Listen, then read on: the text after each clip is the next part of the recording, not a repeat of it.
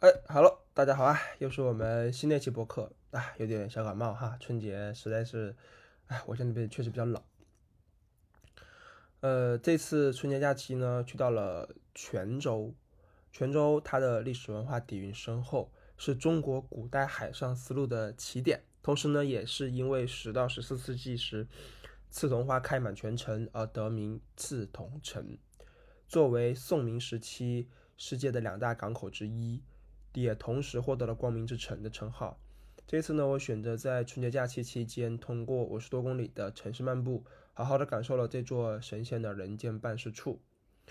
原因呢，就是正如去年同为春节假期去了厦门和福州玩耍想的那样，当时的我呢，我就对闽南地区的文化呢，既熟悉又陌生。熟悉的是因为闽粤贵琼四地都对神仙有着一股莫名其妙的共同崇拜之意。陌生的呢是，虽然同为闽南语系，甚至闽南文化圈中，但又各自有着倔独特的倔强。福建人说自己是喜欢拜拜，那是真的喜欢。更有意思的是呢，我的姓氏起源头，居然也是从福建之地起身，再而转入粤，进而入琼。去年在厦门几日玩耍结束后，我北上来到了福建省，福建省府福州。但之所以选择福州，完全是是因为。神符属性加成，当时的我对泉州这座城市的了解并不够多，以至于购买了从福州回家的机票后，才后知后觉泉州原来是一座有如此魅力的城市。当时就定下了有机会一定还要再来福建，仔细的看一看泉州的风貌。这回呢，趁着今年春节的长达半个月的假期，共计在泉州城内走了五十多公里，算是较为完整的成体系的对这座城市有了一个认识。从此再也不会信任任何。的社交媒体宣传一个地方，要呃而是要去再多加分辨，因为确定来泉州前，我就是看了小红书，被小红书上的一些人文景观和历史建筑给吸引住了。但实际上，泉州根本就不是所宣传的那般货真价实。现阶段去的话，你一定会感到很多奇怪的地方。我们后面慢慢道来。这次呢，我准备再换一个方式去分析泉州的所见所闻。之前按照时间顺序来分享实在是太累了，所以呢，当刀直入，一步到位。首先是吃喝拉撒，关于在泉州的吃喝呢，十分整体六分，就是刚好及格。首先说明哈，我的活动范围呢，确实都是在古城附近，包括呃极个别相对古城有一定距离的景点，刚好呢非常多有名的当地呃小吃也都汇集在古城范围里，比如说肉粽、姜母鸭、什么什么牛肉等，就是叉叉牛肉店等等，都排了非常非常非常可怕的队伍。本身排队不可怕，因为。好吃的东西就是要付付出一定的成本，但可怕的事情就在于根本还无法消化掉这么多的流动人口。A 奶茶门前排队，我们可以选择去 B 家喝，但在泉州古城里，不好意思，你不可以，因为所有提供类似食物的店铺都在排队。所以我在同一家牛肉店吃了五顿饭，不过人家店里的味道确实不错，就在我的民宿楼下，早餐和晚餐基本上也都在他家解决了。我觉得，呃。还是没有去对时间，因为这因为这是疫情之后的第一个健康的春节嘛，各地人流量爆棚，能理解。但我现在都回味无穷的依旧是牛排套餐，一碗咸饭，一碗小份牛排，一碟咸菜，再加一份小碗牛肉羹。我吃到第一口时两眼放光，并接连吃了在接下来的五顿饭中，次次都是牛排套餐，尤其是这个咸饭。味道和口感都非常特别，每家做的咸饭口味都不太一样，有放青菜的，有放胡萝卜做的，各种各各式各样。如果还可以的话，哈，最好再来一碟烫青菜，八元，爽口解腻，好不快哉。至于泉州肉粽，不得不说，真的是肉食爱好者的盛宴。泉州的肉粽比我老家的万宁粽还要软弱，除了常规的咸蛋和五花肉配之外，居然还有香菇和虾米，碗底呢还有几勺卤汤。特殊的香味导致我第三天的早餐直接连吃了两个。几天下来呢，我应该吃了有五六个肉粽，姜母鸭也吃了，但口感很奇怪，味道也很奇怪，而且一人份不管是哪家饭馆都非常的坑，鸭脖、鸭头都给你加上了，真正能吃的肉就没几块。而且我总觉得哈，姜母鸭就是料理包，要不然需要焖煮至烂熟，需要个把小时的食材，不可能如此快速的上菜的。接下来开始说交通住宿。在介绍我去哪里玩耍之前，我觉得有必要跟大家先说明泉州恶劣的交通情况。我从未见过如此交通情况差劲的城市，就连是我的我住的就在我家我住的那个地方叫东方，对吧？它都没有这么差劲。你叫车基本上叫就能够叫到。首先，泉州的乱是电驴毫无章法的乱窜。泉州在泉州古城狭小的道路上，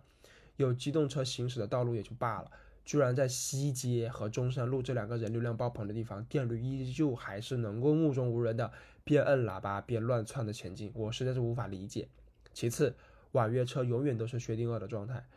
就是你你没叫之前，你总觉得有车，但是你叫了，它一定没车。就别的地方通过 app 叫车，总是能够给你一种安心感，给你一种我是游客，我是来这里消费的。来这里感受这座城市的文化，感受这个地方的人和景的情感。但泉州不是这样的，泉州给了你一种再不赶紧叫车你就叫不到车了哦，再不快点走待会儿你走不出去了哦，再不逛快一点待会儿排队到晚上你都没车出去了哦，等等这个错觉，总是让我觉得这个城市已经超负荷运转了，所有人都在被动的被某种东西牵着鼻子走，而不是一种我准备好了等待娱乐上钩的惬意感。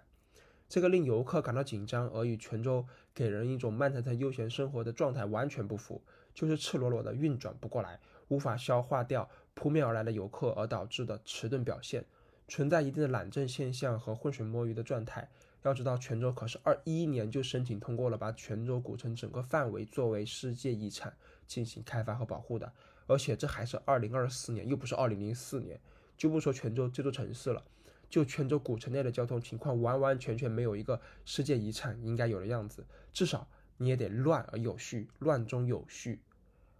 古城里面直接是乱而不治了。所有的电驴只要是有空就钻，所有的网约车只要是你叫车就没人接。更有意思的是哈，预约第二天去机场的预约单居然没人接单，你敢相信吗？去机场诶，没人接单，搞得我第二天还是一大早起来现叫的车，真的给人非常不踏实的感觉。而且公交车就是一个摆设，你走在路上的时候总是能够看到公交车，你去等公交的时候总是等不到公交。但是还有一个好东西哈，就小白车，小白车是个非常不错的解决方案。但可惜就可惜在电驴实在是太多太多了，导致几乎社交媒体上就是就没有人说去了泉州不吐槽泉州的电驴乱象的。那么到了住宿就更有意思了，虽然泉州的 GDP 常年位于福建全省的 Top 二，十几年都是第一。理应啊，酒店服务业会更完善一些，因为经济发达的地方，它的酒店啊或者这种第三产业会相对来说会好一点。但是不好意思，古城附近没有房，古城里面只有民宿和一个一千多一晚的泉州酒店，那是我的问题哈啊！就算是距离古城外将近十公里，甚至五公里、三公里的地方，也要两三百，也不叫两两百多还能接受，那三百、四百，知道吧？这很离谱，这就很难跟所谓的经济发达起来。这在广州、深圳是不可能的。你贵可以贵，但你知道要有房，对吧？没有房可供选择，那相当于是强买强卖了。相当于我古城范围就那么几家民宿有房，而且就四百多一晚，你住不住吧？你不住你就往后往，你就往外走五公里、三公里有两百多、三百多的，三百多算正常，两百多是那种也是民宿，强行用 loft 去改的。最后呢，我的选择是在万达广场附近的一家 loft 民宿，确实它就两百一一晚。环境还不错，地段也 OK，缺点就是距离古城需要走三四公里左右。我当时确实打算想要住古城里的，就算是环境比较嘈杂，也想要感受一下呃古城的夜。但可惜真的就各种价格高昂、环境非常非常一般的民宿，携程上差评都要顶上天了，他还在说，就还都还在开，性价比就低到就就差点公开表示我就是要坑你。那就交通和住宿这两点来说，泉州想要进一步打响世界文化遗产的。嗯，招牌务必需要快速且持续的提升，这次也要把交通问题给解决了。古城里道路狭小，就通过小体量的交通工具，以量制胜，限时限号的限制私家车和电驴进入古城核心区域。每天晚上钟楼附近都堵成什么样了，居然还依然自乐游客之多，不如顺水推舟，全部打造成步行街夜市，再参考西安的大唐不夜城，在关键街道和历史古建上开启夜夜晚游览路线。而不是现在一到晚上，所有古城内景点全部关闭，你就想必然对吧？你如何去复原泉州的东亚文化之都的大名啊？那到了人文景点，去泉州玩耍，我们主打看的就是一个人文历史。如果你想要看风景名胜，甚至是当代建筑，真的不要来泉州。经过我的这么几天玩耍下来，深刻的认识到泉州确实是更加适合使用走的方式，在古城里慢慢悠悠的去参观。呃去游览，各种小巷子里遇到的人和事都非常的有意思。先说结论哈，如果你的时间充分的话，可以选择用完整的两天时间在古城里它的和它的周边巷子闲逛。我第一天中午到达泉州以后呢，就直奔天公庙，因为这座天公庙是我国南方地区排得上名号或者就第一吧的一个妈祖庙，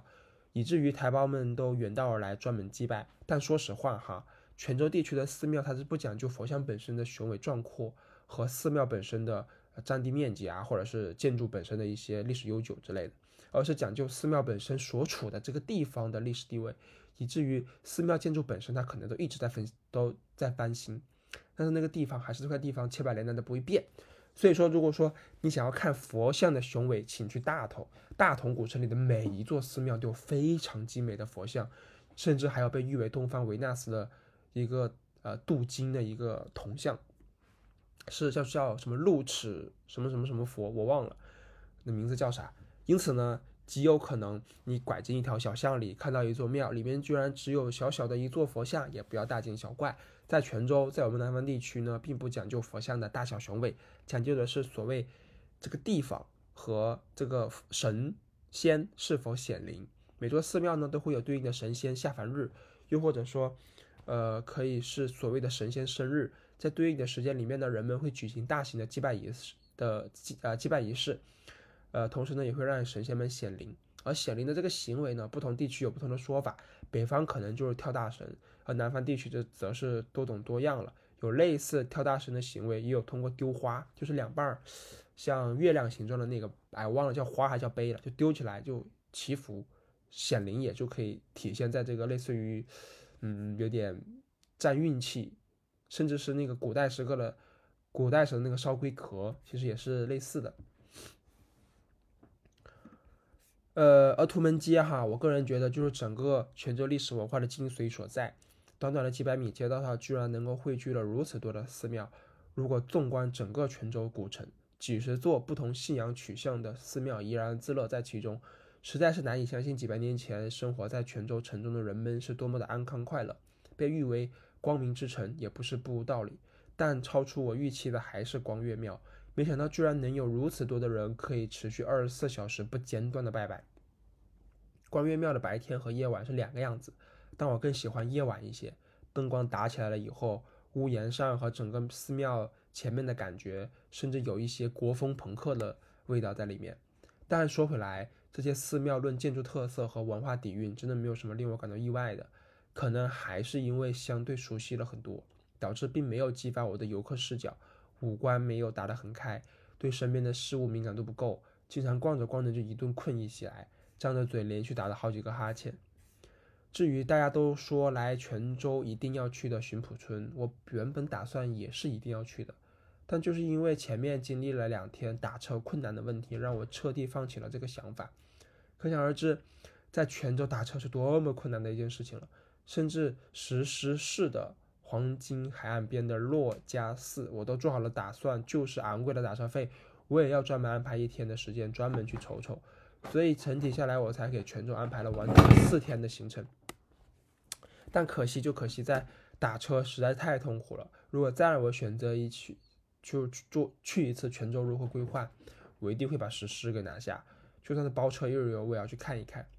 那对于南少林来说就更离谱了，我甚至觉得大家不光可以忘掉。北少林的存在，南少林也可以一样的忘掉。如果说北少林是拿着一手好牌自己打烂了，那南少林就是没有牌，还可以愣是把自己打肿了脸充胖子。因为北少林是真的有东西可以看，而南少林我真的不知道去看什么。非常像你老家村里的一个祠堂，只是这个祠堂是比较大的，还建在山上的而已。而此行我最推荐的就是去洛阳桥了。洛阳桥呢，它不光是交通便利，附近有吃有喝。而且桥本身的建筑特色也十分明显，一个个船形般的桥墩上布满了牡蛎，通过牡蛎日积月累的分泌物来巩固桥墩石缝的间隙，让石头之间更加稳固，因地制宜发挥的非常棒。更有意思的是呢，在桥墩的不远处就种植了大片的牡蛎，这是我第一次见植到啊见识到养殖牡蛎的实景，就用两条石柱这么交叉顶着。形成个三角形，上面铺满了小牡蛎种子，不需要任何的饲料，过段时间后呢，你就直接一个一个的拿着那个小呃小锤子把它敲掉就可以。我看到周边庄呃村庄几乎家家户户呢都在忙着去拆这个牡蛎壳，一碗接着一碗的打包敲出的牡蛎肉，但我就是没有找到卖煎牡蛎饼的商家，嗯，比较可惜。关于博物馆的话呢，我的建议是大家也忘掉来泉州看博物馆这件事儿，不管是。呃，社交媒体上广泛传播的海外交通运输博物馆，还是泉州市博物馆，都不值得专门特意的来一趟。特别是泉州市博物馆，作为一家零五年才开馆的博物馆，我不理解它是如何做到把布展做到如此的烂，设施如此的敷衍，就连灯都不舍得多开几盏。观展体验呢，是我看过的十几个博物馆以来最差的一个，差到我都不想，我都没有这个，呃，怎么说呢，就是。差到我都没有心思去买文创，他给你放的是图片展，几乎没有什么展品，易水的图片。泉州作为联合国教科文组织的世界多元文化中心，应该是有更多的历史文化展演才对的，不应该放置大量的图片进行布展。馆长应该好好的反思一下，点名要求向洛阳的大运河博物馆学习，人家也没有太多的历史文物，或者说就没有历史文物，就是给你造。但是呢，人家的大。人家的主题是大运河这个主题，所以可以给你整个参观体验非常贴切合这个博物馆的主题，整个参观流程非常的充足，观展体验极佳。那总结来说呢，泉州整体而言，我只能给四分，是的，没有及格。最重要的原因是因为泉州在社交媒体上树立的人设太高，不管是李现还是赵丽颖去了以后。就给人一种好像是泉州是一种，嗯，哎，就好像泉州是一种，就是，就是被就是没有被人发现太久，需要就是哎，我不知道怎么形容哈，好像是一个宝贝一样。但我实地游来以后发现，全是草台班子，他根本经不起推敲。或者换个说说法，泉州截止到这个春节为止，他完全没有做好迎接自己是世界文化遗产的一部分。他需要补的功课太多了。如果这是在几十年前的状态，还算可以哈。但这是二零二四年，国内做旅游城市可供参考的正反例都很多。而且泉州它不光是旅游服务业本身的问题，整体的城市服务意识、交通规划和群众水平都急需快速调整，要不然泉州真的很难接住这难得一遇的发展机遇。这是因为呢，我对泉州抱有的期待太高了。我原本以为可以在泉州感受到更多的人文历史，去看一看千百年来的先辈们是如何生活在这座城市的。但不好意思，包括博物馆在内都没有任何的真人讲解，要么是毫无感情的电子讲解器，要么就是微信扫码，要么就是景区外的黑岛。之前去桂林玩耍的时候是吐槽人家过度开发，好家伙，这回来了泉州以后就开始吐槽人家不开发，哎，确实还挺有意思的。希望五年后能够看到不一样的泉州吧。尤其是包括网约车在内的公共交通先解决好，要不然你就算是游客加价叫车，都能给你手机叫没电了。其次呢，我们再来去谈如何去挖掘历史文化景点，对吧？因为现在的现实和理想的差距确实有些，呃，太大了。那 OK，这一期时间也不长，主要是泉州给我的反思呃给我的思考，嗯，没有特别深，我也说不出来太多的东西。最我觉得最主要的原因是那几个寺庙，虽然官方说历史文化很长，但是实地你就你实你实地进去了以后，是因为没有什么讲解，也没有什么历史让你去看，就导致你很难去感受到呃历史文化底蕴，而是看一个形式，形式就是拜拜嘛，对吧？拜拜的话，只能外行看个热闹，你内行想看门道。挺难的，挺难的，因为它的不，它因为它那个其实不是历史建筑，你去看建筑的话看不出来什么东西，你就只能，哎，我我我说不好，那今天先这样吧，我们下期博客再见，拜拜。